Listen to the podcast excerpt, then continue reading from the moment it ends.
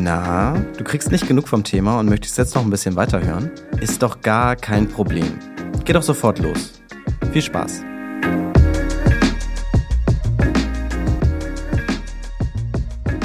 Hallo und herzlich willkommen. Julian André Winter sitzt mir hier gerade jetzt nicht remote, sondern vor Ort sitzt er hier mir gegenüber. Aber Julian, stell dich doch einmal bitte vor und äh, sag mir, warum bist du eigentlich heute hier bei mir im Podcaststudio? Ja, ich bin Julian Winter. Ich habe in der Finanzkrise 2008 12.000 Euro verloren. Und äh, wir wollen ja heute mal drüber reden, wieso, weshalb, warum. Genau, wieso, weshalb, warum. Du hast es schon gerade gesagt, genau deswegen sind wir heute hier. Führ das doch aber bitte ein bisschen aus. Also du warst damals ja noch sehr jung. Was hat dich denn damals eigentlich an die Börse gebracht? Also initialer Auslöser äh, war, glaube ich, Markus Koch. Ich war schon früh an der Börse interessiert und ich habe zur Schulzeit ein Buch von ihm gelesen und äh, interessanterweise hat er in dem Buch auch berichtet, dass er selber zur Schulzeit schon an der Börse gehandelt hat, äh, auch für seine Lehrer Geld investiert hat und in der Mittagspause immer zur Bank gerannt ist, die Orders äh, aufgegeben hat. Und äh, ich fand das wahnsinnig faszinierend, Börse insgesamt und auch durch dieses Buch äh, wurde es nochmal angefacht. Und ich habe als Teenager selber schon äh, früh angefangen Geld zu verdienen, habe für eine Apotheke gearbeitet, Medikamente ausgefahren. Es gab, glaube ich, einen ganz guten Stundenlohn und äh, auch gutes Trinkgeld und das habe ich immer zurückgelegt und hat sich über die Jahre was Nettes angespart und ich hatte jetzt gar nicht die Intention, das unbedingt investieren zu wollen, sondern ich dachte, kaufst vielleicht das erste Auto mal davon oder machst eine schöne Reise. Aber die Faszination für die Börse wuchs und dann in der zwölften Klasse hatte ich die Chance, ein Praktikum zu machen oder wir mussten Wirtschaftspraktikum machen. Ich habe die lokale Volksbank gewählt und äh, hatte da auch einen ganz guten Betreuer, der auch sehr kapitalmarktaffin war. Und ja, am Ende des Praktikums haben wir uns einen Fonds rausgesucht und das Geld investiert. Und äh, natürlich alles in Aktien und global gestreut, aber im Nachhinein muss man natürlich fragen, war es das richtige Produkt, äh, war es die richtige Beratung und die Betreuung fortlaufend danach gab es natürlich auch nicht mehr.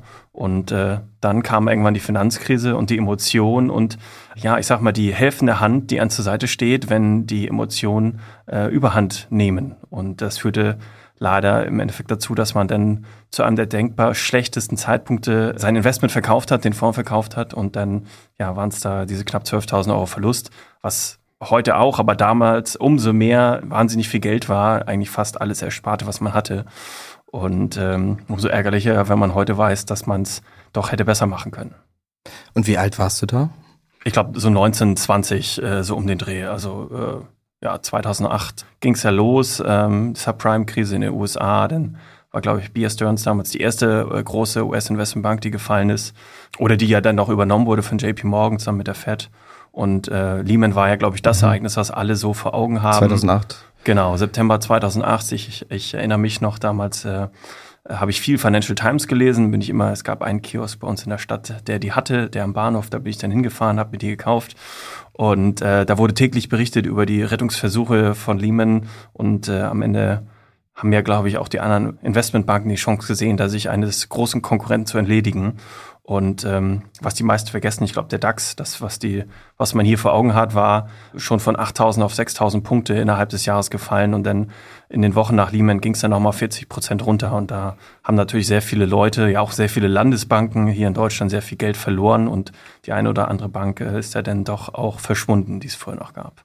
Und der Fonds, den du dir da rausgesucht hast, in welchen Sektoren war der also investiert? Waren, ja, das war ein äh, reiner Aktienfonds, also 100 Prozent Aktien ja, globale Streuung.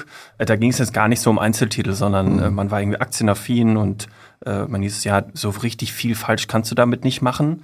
Nur in einem Umfeld, wo natürlich der Markt zusammenbricht, da fällt alles in den Boden. So und wenn man aber jung ist und äh, das erste große Investment hat und weiß in Relation, wie viel des eigenen Geldes äh, das ist, nämlich ein großer Teil, dann ist es enorm schwer, diese Emotionen unter Kontrolle zu halten.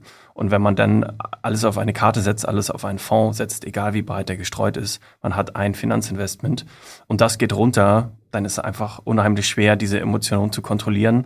Und wenn man dann keinen Finanzberater hat, beispielsweise einen unabhängigen Berater, der an zur Seite steht, der einen anruft, mit dem man sprechen kann, sich austauschen kann, damit man die Emotionen kontrolliert und das, ich sag mal, die, die schlechte Phase aussitzt, dann führt es halt leider dazu, dass immer mehr Nachrichten kommen und irgendwann denkt man, okay, es, es geht, glaube ich, noch viel, viel weiter runter. Ich ziehe jetzt lieber den Stecker, damit ich nicht alles verliere. Und wenn man dann aber sieht, okay, hättest du ein paar Monate gewartet, dann wäre es schon viel besser. Hättest du ein, zwei Jahre mehr gewartet, dann hättest du kaum noch einen Verlust gemacht. Das ist natürlich sehr ärgerlich. Kannst du mich da einmal nochmal mitnehmen? Wie war denn das damals? Du warst ja auf jeden Fall sehr jung und du hast das dann ja in der Zeitung mitbekommen und dann hast du ja immer gesehen, die Kurse fallen, die Kurse fallen. Was waren denn da deine Reaktionen? Also war das dann wirkliche Panik dann, als du dann verkauft hast oder kann ich mir eine emotional schwere Zeit da vorstellen für dich? Also am Anfang muss ich sagen, dass ich erstmal dieses ganze Geschehen spannend fand ja. und äh, das mit Beer Stearns mitbekommen habe hab und die Anfänge von Lehman und gar nicht realisiert habe, dass es mich auch selber treffen könnte, weil man ja dachte, man hat dann, ja, es, man hat ein Aktiendepot, aber ist breit gestreut und das war ja irgendwie in den USA, das fing an mit der Hypothekenkrise. Damals war ja noch gar nicht klar, was für ein Rattenschwanz da ranhängt und wie vernetzt die Banken auch in Deutschland mit dieser Hypothekenkrise sind, die sich dann ja in die Finanzkrise gewandelt hat. Und erst als dann niemand gefallen ist und nach und nach die Börse immer weiter runtergesackt ist, dann war klar, okay, guckst du selber mal nach, bist betroffen, oh Mist, äh, und das sind da ist schon eine ziemlich fette rote Zahl mhm. und die mhm. wurde immer größer und immer größer. Und ähm, irgendwann denkt man dann nicht mehr rational nach. Also ich weiß nicht, ob man das Panikmodus nennen kann. Zum Glück hing ja jetzt nicht meine Existenz da dran, weil man ja jung war und irgendwie ja noch ein Elternhaus hatte, wo man gelebt hat. Und äh, ich war kurz davor, den duales Studium zu beginnen und damit auch ein bisschen Geld zu verdienen. Aber trotzdem, also alle Pläne, die man vielleicht mal mit dem Geld hatte, die sind dann natürlich irgendwie in Luft aufgegangen. Und was hat das mit dir gemacht? Also wie, wie war das dann die Zeit danach? Weißt du sogar noch den, den Moment, als du verkauft hast? Das äh, war, glaube ich, sogar schon online, wenn ich mich man Erinnerungen verblassen ja immer so ein bisschen, aber ich glaube, das war sogar schon man online. Man, man saß äh, an, seinem, an seinem Laptop und ja, also im Moment des Verkaufs war erstmal ein klein bisschen Erleichterung, weil natürlich dieser Druck wegfällt, äh, diesen Verlust zu haben. Und äh, ein Stück weit, glaube ich, ist immer Mental Accounting dabei, dass man sagt, okay, ist jetzt abgeschlossen, ist weg, aber natürlich gibt es schon eine Zeit lang, die man sich sehr darüber ärgert. Und äh, gerade als ich gemerkt habe, okay, ein paar Wochen später ging es wieder hoch und man war über die alten Stände hinweg und die, äh, es gab eine kleine Recovery an den Börsen, da hat man sich schon gefragt, ob man nicht hätte einfach noch warten sollen, ob es mhm. nicht der falsche Zeitpunkt war, so ein bisschen die, die Reue, die man denn spürt. Also du hast es dann bereut in dem ja, Moment? Auf jeden Fall, auf jeden Fall. Kurze Pause, dann geht's weiter. Hey, frohes Neues! Na, schon Vorsätze fürs neue Jahr überlegt? Die Mitgliedschaft im Gym ist bereits abgeschlossen und diesmal willst du es aber wirklich durchziehen und 20 Kilo Muskelmasse für den Stirnacken oder Bubble Butt aufbauen? Respekt. Klingt aber ziemlich anstrengend. Du hast viele Vorsätze fürs neue Jahr. Fang mit was Leichtem an und investier mit Scalable Capital in deine Zukunft. Das Beste daran, bis zum 31.01. bietet Scalable allen Neu-, aber auch Bestandskunden, die ihr Konto upgraden wollen, einen Bonus von bis zu 50 Euro. Die Aktion gilt für den Free, Prime, aber auch den Prime Plus Broker. Wer dazu noch einen Freund wirbt, da stockt Scalable kurzfristig den Bonus von 25 auf 50 Euro auf. Also, macht 2024 zu eurem finanziellen Erfolgsjahr mit Scalable Capital. Nimm dir jetzt mal eine kurze Pause, schau mal bei scalable.capital vorbei. Das ist scalable mit C, .capital mit C. Oder noch besser, klick auf den Link in den Show Notes und erfahr alles über diese Top-Kondition. Und dann geht's auch schon weiter mit dem Podcast. Viel Spaß! Hm. Wenn du jetzt auf diese Erfahrung zurückblickst, hätte der jetzige Julian was anderes gemacht als damals? Oder glaubst du, das war trotzdem irgendwie eine wichtige Erfahrung für dich? Also man sagt ja, glaube ich, dass jeder Investor irgendwann mal auf gut Deutsch auf die Schnauze fällt und sich verbrennt. Bei mir war es jetzt sehr teures Verbrennen. Mhm. Äh, ich habe danach dann angefangen, also heute kannst du in drei Klicks ein Depot eröffnen bei Trade Republic oder Scalable oder wie auch immer. Das gab es damals ja nicht. Ich habe dann angefangen bei einer Direktbank kommen, direkt ein Depot zu öffnen. Damals konnte man für 9,95 traden, wahnsinnig revolutionär, wahnsinnig günstig und habe dann angefangen mit Einzelaktien äh, ja, zu experimentieren, zu spielen. Ich hatte dann ja nicht so viel Geld, das meiste war ja weg und habe dann da auch dann durch die Ausbildung, äh, durch das duale Studium bei der Bärenberg Bank hier in Hamburg, ja natürlich irgendwie Kapitalmarktnähe gehabt und auch im Private Banking und im Asset Management kriegst natürlich viel mit und überlegst dann selber, okay, kaufst mal den ein oder anderen Titel, versuchst ein bisschen was, versuchst dann mal ein bisschen Optionsscheine und Zertifikate. Also es hat mich nicht abgehalten äh, und es hat auch meine Faszination für den Kapitalmarkt nicht geändert. Aber heute würde ich natürlich allein schon damit anfangen, dass ich nicht alles auf ein Wertpapier setze. Äh, heute weiß ich, äh, dass es nach jeder Krise eigentlich wieder nach oben geht. Dass heute weiß ich, dass, dass einfach viel Motivation auch im Markt ist, dass es wieder nach oben geht irgendwann und äh, dass in jeder Krise auch eine Chance liegt.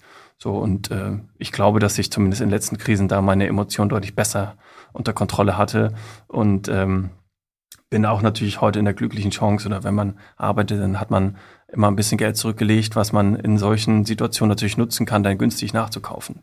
Das war damals natürlich nicht der Fall, weil man hat nicht gearbeitet. Klar, man hatte seinen kleinen Schülerjob, aber das war's. Du hast ja gesagt, da ist eine Faszination entstanden der Börse gegenüber.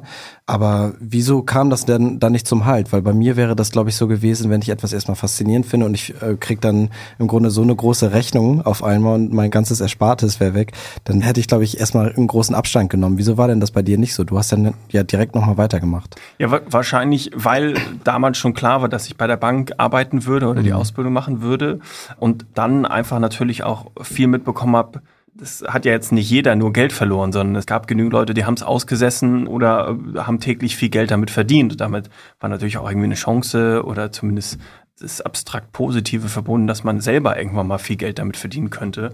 Und deswegen war für mich irgendwie automatisch klar, ich will da weitermachen, ich will weiter investieren, ich will es selber mehr versuchen, nicht nur mit Fonds, sondern auch sag mal, das Spannende mit Einzeltiteln, äh, diese Gamification, die man heute kennt aus den äh, Trading-Apps, die gab es damals ja noch nicht, aber im Endeffekt äh, das, was die versuchen, einen mit Emotionen zum Kauf zu verleiten, das habe ich quasi mir geholt durch die Gespräche in der Bank mit Beratern, durch die tägliche Arbeit, durch Lesen von, äh, von Zeitungen oder von Magazinen. Und äh, ja, heute bin ich froh, dass ich dabei geblieben wäre, weil äh, ich bin jetzt seit äh, knapp 15 Jahren im Job und äh, finde es eine wahnsinnig spannende Branche. Mhm. Aber es geht in dieser Folge ja auch ein bisschen darum zu verstehen, wie diese Finanzkrisen eigentlich überhaupt ablaufen und ähm, was das eigentlich auslöst. Ja. Was hast du denn eigentlich 2008 erlebt? Wieso hat diese Krise am US-Häusermarkt die komplette Weltwirtschaft lahmlegen können? Ich meine, du hast ja auch gesagt, dein Fonds waren ja auch nicht primär nur in diesem Häusermarkt zum Beispiel drin, sondern in weltweit gestreut und du hast ja trotzdem Verlust gemacht. Wieso hat es damit zusammengehangen? Ja, also bei der Subprime-Krise war es ja so, dass quasi faule Kredite verbrieft wurden, gestückelt wurden, in kleine Anteile in neue Produkte gepackt wurden und weltweit verkauft. Und da haben einfach die Investmentbanken in den USA, aber auch ja, die Landesbanken hier und überall anders spekuliert, weil es natürlich hohe Renditen versprochen gab und ähm, als dann die quasi die Blase geplatzt ist und klar war, dass das alles wertlos, dann sind natürlich erstmal die Banken Liquiditäts Nöte bekommen. Und dann ist es ja mehr so ein äh, psychologischer Effekt, der den Investoren sagt, okay, wenn es den Banken schlecht geht, die Kurse fallen, na, dann gehe ich mal lieber selber raus, weil dann wird es auch andere Branchen betreffen. Und irgendwann ist es so, ein, ja, so eine selbsterfüllende Prophezeiung, dass nach und nach die Kurse fallen, weil alle Panik schieben aus dem Markt rausgehen, weil es die anderen ja auch machen. Und dann ist die Rationalität am Ende weg. Also da die Globalisierung äh, sorgt dann ja doch dafür, dass die Finanzmärkte innerhalb von Millisekunden miteinander verbunden sind. Mhm. Die, die Tradinghäuser sitzen überall auf der Welt. Man kann fast jede Aktie handeln, egal wo auf dem Globus das Unternehmen sitzt. Und äh, diese gute Vernetzung sorgte dann auch dafür, dass die US-Banken, äh, beispielsweise eine, eine, Goldman Sachs, äh, war damals, gehörte ja schon zu den fünf größten Investmentbanken da, ist in Europa im Trading sehr groß, ist in Asien im Trading sehr groß. Eine UBS ist auch weltweit vernetzt. Das heißt, im Endeffekt sind es die gleichen Player, die in allen verschiedenen Märkten sitzen, da ihre, äh, ihre Offices haben, äh, ihre Trading-Hubs äh, haben und äh, das sorgt dann dafür, wenn es auf der einen Seite der Welt schlecht läuft, dann, dann hast du irgendwann diese Effekte, die auf die anderen Märkte überschwanken das ist ja da zum ersten Mal so richtig klar geworden, dass das ja auch Probleme mit sich bringt und nicht nur Vorteile, diese Vernetzung und diese Schnelligkeit auch von Kursschwankungen. Du hast dann ja gesagt, dass du dann trotzdem deinen Weg gesehen hast im Finanzbereich. Welchen Weg hast du denn dann eigentlich eingeschlagen nach 2008? Ich habe dann ein Jahr Zivildienst gemacht und habe dann das duale Studium äh, begonnen, 2009 bei der Bärenberg Bank, war da fünf Jahre und äh, war am Ende im Aktienhandel. Ich glaube, für jeden, der kapitalmarktaffin oder aktienaffin ist, mit das Spannendste, was man sich vorstellen kann. Man handelt selber Aktien für Kunden oder im Auftrag des Kunden. Jeder Klick, den man macht, siehst du direkt als Print äh, am Markt. Äh, fand ich eine wahnsinnig spannende Zeit und eine coole Erfahrung. Ähm, ich habe dann aber irgendwann geglaubt, äh, dass ich ohne einen Master nicht weiterkomme in, in meinem Sektor. Bin dann nochmal studieren gegangen, also komplett raus, habe es nicht nebenbei gemacht und bin danach in die Beratung gegangen. Und äh, natürlich mit dem Fokus auf Banken, weil ich ja fünf Jahre eine Bank von innen kennengelernt habe und hatte dann das Glück, äh, eine große deutsche Bank, die Blauen, sag ich mal, äh, ohne den Namen nennen zu müssen, zu beraten oder äh, Teil des Projekts zu sein, das deren Robotweise gebaut hat. Und äh, das war so zweieinhalb Jahre, bis der live war und äh, ein bisschen ein Stück noch danach. Und äh, da hat man natürlich viele Kontakte in Frankfurt geknüpft und dann kam irgendwann Hauke Aufhäuser auf einen zu und fragte, ob man, sie suchten einen neuen Geschäftsführer für Easyfolio, einen der ersten Robo-Advisor, die es in Deutschland gab und ob ich mir das vorstellen könnte. Und da hat man sich unterhalten und hat festgestellt, man hat den gleichen Mindset und die gleichen Interessen und ich kannte den Markt nach den zwei Jahren in diesem Gebiet da dann sehr gut und äh, deswegen bin ich dann 2018 Geschäftsführer geworden und bin es bis heute. Das heißt, du warst so einer der ersten, der auf diese neue Form von ähm, ja, Finanzdienstleistung aufgesprungen ist, diese Robo-Advisor. Aber kannst du noch mal erklären, was das dann eigentlich ist für die ZuhörerInnen da draußen? Ja, so Robo-Advisor sind im Endeffekt digitale Vermögensverwaltung, also ein Produkt, was für Selbstentscheider ist, Leute, die selber wissen, wie sie ihr Geld anlegen wollen, die damit die Möglichkeit bekommen, äh, digital zu investieren, bei einem Vermögensverwalter. Die meisten Anbieter, also das ist kein geschützter Begriff, aber ich sag mal, die meisten verstehen was ähnliches darunter. Man hat ein digitales Onboarding, äh, wo man alle seine Daten angibt. Dann nutzen die meisten Anbieter ein ETF-Portfolio, was zusammengestellt wird, in das man dann investiert. Man hat kein Beratungsgespräch mehr in dem Sinne. Äh, es gibt viele bankenunabhängige Anbieter, wie Easyfolio auch einer ist. Und die sind 2014 ist der Markt in Deutschland, sag ich mal, so richtig entstanden. Und äh, 2016 bis 2018 hatte ich das Projekt bei der Deutschen Bank, weil die natürlich auch früh gemerkt hat, okay, das ist ein potenzieller Markt, wo wir dabei sein wollen. Und ähm, dann bin ich irgendwann zu Easyfolie dazugestoßen, erst als Co-Geschäftsführer und habe quasi das, was da schon vier Jahre aufgebaut war, versucht weiterzuentwickeln und ja, die Kunden, ja, Werbung zu machen, das Produkt größer zu machen, aber auch die Kunden zu betreuen. Natürlich hat man wenig direkten Kundenkontakt, weil es ja ein digitales Produkt ist. Aber man versucht natürlich über Newsletter und über Artikel, über Blogbeiträge, über Social Media irgendwie doch in Kontakt zu sein mit Interessenten und auch mit Kunden und äh, die up-to-date zu halten über die Performance der eigenen Portfolios, über die äh, Entwicklung und auch ein bisschen Education zu betreiben und äh, aber auch die Emotionen vielleicht mit zu kontrollieren, wenn es mal mhm. nicht so gut läuft. Das heißt, so ein Robot-Advisor könnte den AnlegerInnen dann auch dabei helfen, beim nächsten Bärenmarkt vielleicht nicht die unbedachten Entscheidungen zu treffen. Ja und nein. Also äh, ganz aktuell, wir haben es natürlich, als jetzt der Krieg ausgebrochen ist in der Ukraine, haben wir einen sehr starken Fokus darauf gelegt, dass wir die Kunden über Newsletter, über Sonderbeiträge versuchen erstmal up-to-date zu halten. Also was ist passiert? Was heißt das für dein Portfolio? Was heißt das für deine Emotionen? Wie kannst du selber damit umgehen? Und auch das Angebot gemacht. Wir haben eine Kundenhotline. Äh, ruft uns an, sprecht mit uns, wenn ihr euch unsicher seid, was ihr machen sollt. Äh, und ich weiß von vielen Mitbewerbern, dass die das auch gemacht haben. Und natürlich, wenn du so ein Angebot hast und damit ja doch nicht 100% independent bist, sondern irgendwie einen Anbieter hast, mit dem du dein Geld anlegst, dann ist es vielleicht noch eine kleine Hürde mehr, äh, dann eine unbedarfte Entscheidung zu treffen.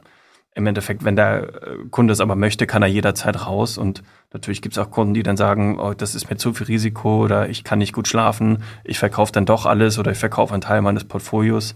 Und gut, in diesem Jahr ist es jetzt insgesamt oder in 2022 insgesamt nicht so gut gelaufen. Bei Corona war es ja so, da ist der Markt auch ziemlich hart eingebrochen und ich glaube, nach zwei Monaten äh, war man schon viel, viel höher als vorher. Da hatte man so eine richtig scharfe V-Bewegung, wie es so schön hieß. Wer da rausgegangen ist, der hat es umso mehr bereut.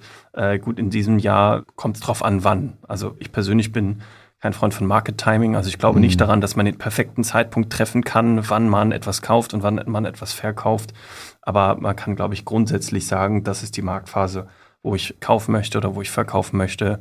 Und dann ist es wichtig, dass man in, zufrieden ist mit der Entscheidung. Und wenn man Robert Weiser nutzt, dann macht man das natürlich auch, weil man vielleicht sagt, ich habe keine Lust oder keine Zeit oder nicht das Wissen, mich tagtäglich mit meinen Finanzen zu beschäftigen, sondern ich suche mal einen Experten, der mich dabei unterstützt, der ein Modell fährt, was ich verstehe und danach anlegt und äh, dann bin ich damit happy und dann muss ich vielleicht auch nicht jede Woche oder jeden Monat in mein Depot gucken, sondern mache zwei, drei Mal im Jahr äh, und äh, wenn ich da mal was wissen will, dann gibt's ein Newsletter oder eine Hotline, wo ich anrufen kann und mich informieren kann.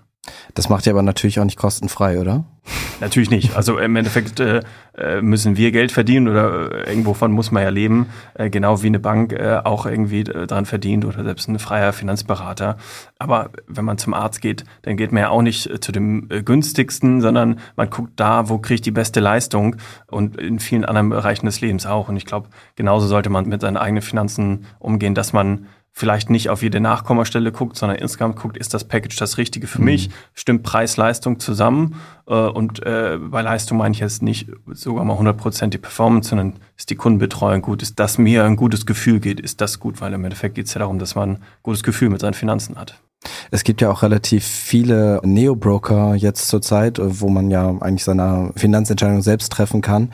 Was für Vorteile bieten denn Robo-Advisor dem gegenüber? Also wenn, wenn ich jetzt ein junger Mensch bin, der äh, sein Geld anlegen möchte, was bietet mir denn eigentlich so ein Robo-Advisor dann in der Situation?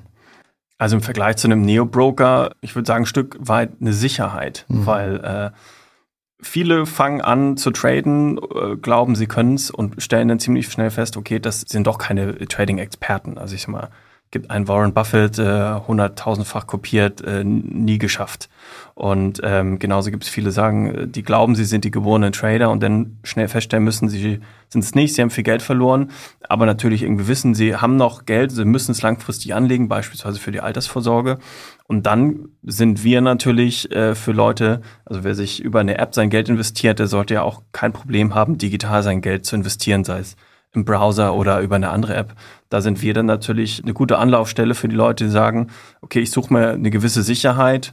ETFs klingt gut, breit gestreut, global in die Weltwirtschaft klingt auch gut. Ich sage mal, die einzige Überzeugung, die man haben muss, ist, dass das System, in dem wir leben, Globalisierung nicht irgendwie zusammenbricht, sondern es weiterhin Wirtschaftswachstum geben wird. Dann werden die Kapitalmärkte langfristig auch hochgehen. Und dann kann man immer noch entscheiden, ob man einen kleinen Teil seines Geldes zum Spielen in Einzelaktien oder zum Investieren in Einzelaktien äh, nehmen möchte. Wenn das weg ist, ist es dann nur sag mal, 20, 30 Prozent und der Rest wird dann bei den äh, Robo-Advisern oder in einem Aktienfonds breit gestreut angelegt und das ist nicht so schnell weg. Und das lief ja auch seit 2009 sehr, sehr gut. Also die Kurse kannten da ja eigentlich nur eine Richtung und vor allem nach oben. Seit 2020 hat sich da ein bisschen was getan und da sind vor allem in Deutschland, also am DAX, sind die Kurse so schnell eingebrochen wie noch nie zuvor in der 30-jährigen Historie. Was ist denn dein Erklärmodell? Was ist denn 2020 passiert? Warum haben wir diese schnell, schnellen Kurseinbrüche erlebt? Ja, du sprichst äh, ja die Corona-Krise wahrscheinlich mhm. an. Also ich habe es damals selber miterlebt. Ich war damals auch sehr aktiv in der Zeit am Aktienmarkt. Ich glaube, da kam dann die Realisierung, okay, Corona ist doch schädlicher, als man dachte. Es gibt immer mehr Länder, die Lockdowns einführen. Und das könnte ja dazu führen, dass weniger konsumiert wird, dass einige Wirtschaftszweige erstmal lahmgelegt waren, weil man nicht mehr in die Gastro konnte, äh, weil man äh, nicht mehr in den Themenpark konnte, weil man nicht mehr zum Friseur konnte. Und ähm, Hinzu kam dann die Lieferkettenproblematik, weil klar war, okay, es kann aus Asien beispielsweise nicht mehr alles geliefert werden. Und das hat dann dazu geführt, dass auch an der Börse ziemlich schnell Panik eingetreten ist. Äh, ich weiß noch damals, äh, bei CNBC, das habe ich immer geguckt, da kam dann immer die News quasi, es gibt so, so Sicherheitsmechanismen an der Börse, wenn, glaube ich, ab fünf Prozent, wenn es über innerhalb einer schnellen Zeitperiode die Märkte fallen, wird der Markt erstmal gestoppt, damit es nicht ins Bosenlose fällt. Äh, für eine gewisse Zeit ist der Handel ausgesetzt, dann geht's weiter.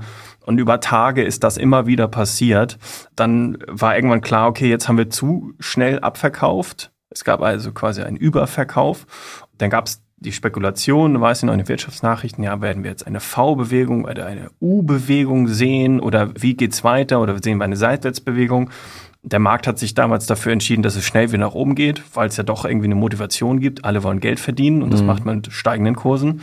Und wer damals den, diesen Überabverkauf genutzt hat, und äh, als es unten war, ein bisschen nachzukaufen oder Stücke einzusammeln, der hat sich dann umso mehr gefreut, weil ich glaube, das war ja im März oder im Februar, März, ich weiß nicht mehr genau. Schon im Juni hatten wir neue All-Time-Highs und bis zum Ende des Jahres gab es eine richtig starke Rallye. Und äh, gerade in den USA oder durch die USA getrieben, immer noch der größte Kapitalmarkt der Welt, da konnte man richtig gutes Geld verdienen. Ja, du hast ja gerade die Gründe genannt, warum es dazu kommen kann, dass Kurse einbrechen können oder auf jeden Fall nach unten gehen. Ich habe mir in dieser Folge ja verschiedene Krisen angeschaut. Ähm, ich habe angefangen mit der Tulpenkrise von 1637, dann bin ich zur Ölkrise gegangen 1973, dann zur Dotcom-Blase und letztlich dann zur Finanzkrise von 2008, die du ja sogar ja sehr schmerzlich miterlebt hast. Meinst du, wenn man sich das alles mal äh, vor Augen führt, auch mit Corona jetzt, Gibt es Ähnlichkeiten zwischen diesen Events? Kann man da vielleicht auch Indikatoren rauspicken, bei, die mir anzeigen als Kleinanleger, oh, da muss ich jetzt aufpassen, da könnte jetzt bald die neue Krise kommen? Also viel ist ja durch Gier getrieben. Also wenn man sich 2008 anguckt, da war die Gier, Geld zu verdienen mit, ja, Ramsch weil nichts anderes waren diese äh, Hypothekenkredite. Da, da konnte sich ja jede Putzfrau in den USA zwei, drei Häuser kaufen, egal ob Liquidität oder Bonität vorhanden war. Und äh, es war klar, eigentlich muss irgendwann das zusammenbrechen, aber bis zum letzten Tag haben die Banken versucht, damit Geld zu verdienen. Das war Gier. So und ähm, Corona, ich sag mal, das ist ein Sonderfaktor, weil da war es irgendwie ein exogener Schock, äh, der dazu geführt hat. Äh, aber auch wenn man sich die Dotcom-Blase zum Beispiel anguckt, da wurden auch Unternehmen extrem hochgejubelt. Also da waren ja teilweise Webseiten, die irgendwelche Katzen zeigen, paar hundert Millionen Dollar wert.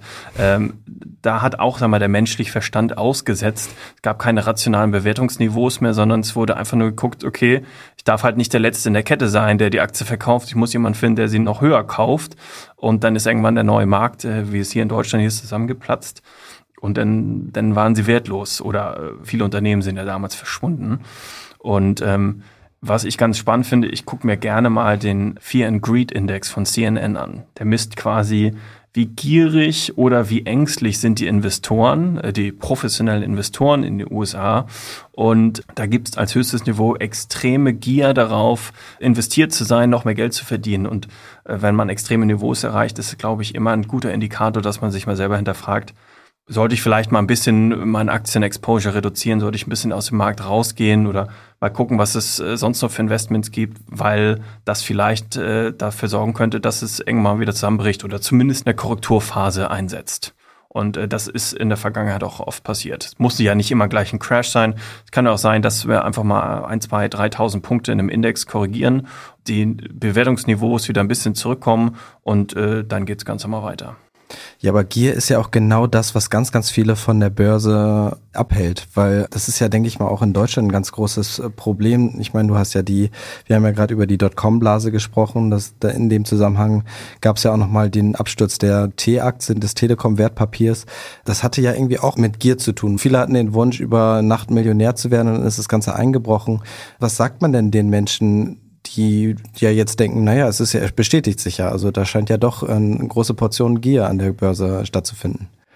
Ich glaube, das ist ganz menschlich, dass es immer Leute gibt, die dann besonders die Opportunität suchen. Man darf nicht vergessen, das allermeiste Geld im Kapitalmarkt von Kleinanlegern kommt, die für ihre Rente vorsorgen. In den USA umso mehr, wo es die 401k-Pläne gibt, dass man eigentlich gezwungen ist, am Kapitalmarkt sein Geld zu investieren für die Altersvorsorge, weil es halt kein staatliches Rentensystem gibt wie in Deutschland. Jetzt äh, führen wir ja die Aktienrente ein, weil man auch erkannt hat, dass mit dem bisherigen Rentensystem äh, dass es irgendwann nicht mehr funktioniert, weil die Bevölkerung immer älter wird. Man kommt insofern am Aktienmarkt eigentlich nicht mehr vorbei. Wenn man dann realisiert, okay, die Aktie ist ja fast schon ein langweiliges Produkt im Gegensatz zu Derivaten, Zertifikaten, Optionsscheinen äh, oder Krypto, was ja jetzt auch noch ganz neu dazukommt. Wenn man sich das realisiert und langfristigen Anlagehorizont hat, dann ist Aktie aus meiner Sicht äh, immer noch das ohne Alternative. Also es gibt ja den schönen Begriff TINA, there is no alternative. Das meint Aktien. Also es gibt keine Alternative zu Aktien, um langfristig erfolgreich zu sein. Und wenn man für die Altersvorsorge oder für eine Immobilie langfristig Geld anlegen äh, möchte, dann ist Aktie aus meiner Sicht immer noch das Mittel der Wahl, ohne dass man gleich als gierig gilt, wenn man sich einen Aktienfonds kauft. Das passt ja auch ganz gut zu meiner letzten Frage. Ich würde zum Abschluss ganz gerne mit einem Zitat eine Frage einleiten. Und zwar habe ich mit Philipp Vorn dran gesprochen. Wir hatten im Vorgespräch eben schon gemerkt, den kennst du natürlich auch. Das ist äh, ein sehr, sehr eloquenter Mensch und der war ja Gast in meinem Podcast. Und der hat mir gesagt, Krisenzeiten sind an den Kapitalmärkten so sicher wie das Armen in der Kirche. Und du hast ja nun diese Erfahrung gemacht, dass du einmal einen großen Batzen Geld verloren hast an der Börse Phase. Hast du denn zum Abschluss noch einen Tipp für alle ZuhörerInnen da draußen, die vielleicht gerade erst angefangen haben, die auch ein bisschen unsicher sind und auch Angst haben vor Verlusten, ähm, wie man sich und sein Erspartes vor dem nächsten Crash am effektivsten schützen kann? Also ich glaube, Emotionskontrolle ist das Wichtigste. Nehmen wir das Beispiel einer Altersvorsorge. Wenn ich 30 Jahre noch vor mir habe, bis ich in Rente gehe und der nächste Aktiencrash ist in einem halben Jahr. Ich mache nichts, ich habe mich unter Kontrolle, ich lasse mein Geld liegen, wie es ist, dann kann man ziemlich sicher sein, dass nach spätestens zwei, drei Jahren, zumindest ist das, was die Vergangenheit gezeigt hat, die alten Niveaus wieder erreicht waren oder man schon deutlich höher steht. Wenn man sich vor Augen führt, dass ein Crash auf der Zeitspanne bis dann, wenn man das Geld braucht, eigentlich nur ein ganz kleiner Abschnitt ist, dann schafft man es vielleicht, da seine Emotionen unter Kontrolle zu halten. Ähm, und wie Philipp von dran sagt, also so sicher wie in das Arm in der Kirche, dass es Krisen gibt, auch bis wir in Rente gehen, in 30, 40 Jahren wird es weiterhin Krisen geben, die muss man halt gucken auszusetzen. Wenn es dann näher an die eigene Rente kommt und man weiß, okay, ich habe noch drei Jahre, ich habe noch fünf Jahre, bis ich das Geld wirklich brauche, dann muss man natürlich gucken, dass man das Risiko im eigenen Portfolio reduziert. Aber solange der Anlagehorizont lang genug ist, ist eine Krise eigentlich ein temporäres Event, was man aussetzen muss. Insofern, also mein Tipp ist quasi, äh, sucht euch einen guten Finanzberater oder einen guten Anlageberater. Gibt es ja viele, die unabhängig sind. Banken machen jetzt auch keinen schlechten Job oder also viele Banken machen auch einen guten Job. Man muss einfach da gucken, wo fühlt man sich am besten beraten, wo fühlt man sich gut aufgehoben und wo wird man nicht vergessen, nachdem, sag mal, der Verkauf durch ist, weil es gibt natürlich immer noch viele Unternehmen mit Vertriebsvorgaben, wo es heißt, okay, Produkte müssen verkauft werden an den Mann und danach gibt es aber keine Betreuung mehr und da gibt es keine regelmäßige Nachfrage, ob das Produkt noch das Richtige ist. Und ich glaube, da sind viele unabhängige Finanzberater dann doch besser, weil die natürlich viel mehr an der Langfristigkeit der Kundenbeziehung interessiert sind, weil sie keinen Schutzmantel einer Bank darüber haben, die ihnen das Gehalt sichern. Sie müssen, sie leben davon, dass ihre Kunden zufrieden sind und auch anderen davon erzählen, dass sie ein guter Berater sind und der, der sie gut betreut. Und ähm, deswegen würde ich jedem raten, der unsicher ist, wie er sein Geld investieren soll, schaut mal, wenn ihr euch da nicht wohlfühlt, wenn ihr da nicht investieren wollt, dann gibt es ganz, ganz viele Finanzberater in allen deutschen Städten und Gemeinden, die euch da weiterhelfen können und mit denen ihr gut beraten seid und die euch zur Seite stehen dann, wenn es mal, wenn die Emotionen hochkochen und die nächste Krise vor der Tür steht. Ja, wir wissen ja, die wird kommen und da muss man nicht alleine durch. Das ist schon mal beruhigend für viele. Ich habe dir zu viel von deiner Zeit geklaut. Ich bedanke mich auf jeden Fall für das Gespräch. Hat mir großen Spaß gemacht. Mir auch. Vielen Dank.